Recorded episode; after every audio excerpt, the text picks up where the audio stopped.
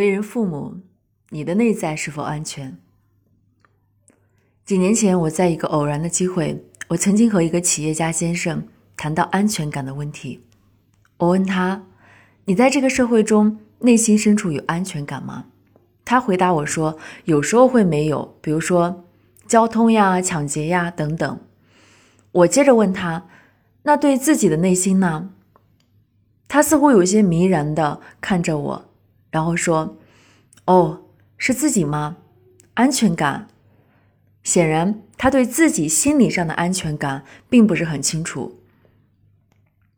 或许许多人都是这样，不曾意识到内心的安全感为何物。但这并并不意味着它不影响我们。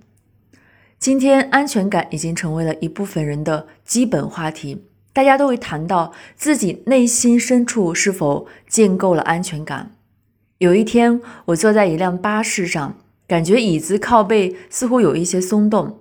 当我全身放松靠上去的时候，靠背就会慢慢向后压下去，给后座的人造成压迫感。后座的人自然会向后倾斜身体，躲避压迫。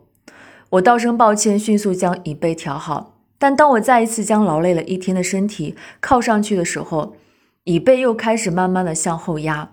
这个过过程既让我感到尴尬，又让我疲惫的身体更加困顿。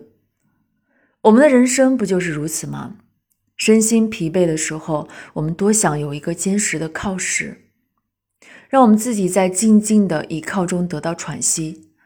当工作中遇到麻烦，不断遭受上司、客户的苛责。当生活中不顺心的事情接二连三的发生，当某个意外事件突然降临，我们被搞得疲惫不堪，心神不宁。这个时候，我们的内心多么渴望有个安全、坚实的肩膀，可以让我们依靠，踏踏实实、彻底放松的依靠着，不求回报，没有条件，只有对我们的爱、接纳、理解和宽容。你有这样的体验吗？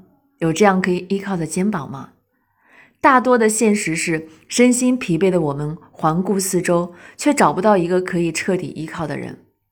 父母、同事、朋友、同学、爱人、孩子，这些人中，有的我们知道不可去，不可以去靠；有的我们尝试着去靠，对方却向后躲避了；有的我们认为本应该可以靠，给予对方的，对方给予的却是责备和抱怨。我们疲惫的肩膀空悬着，无助、无奈、恐惧、不安、紧张的情绪向我们内心袭来。那么，今天你是否想过用自己的生命力来构建人生的安全？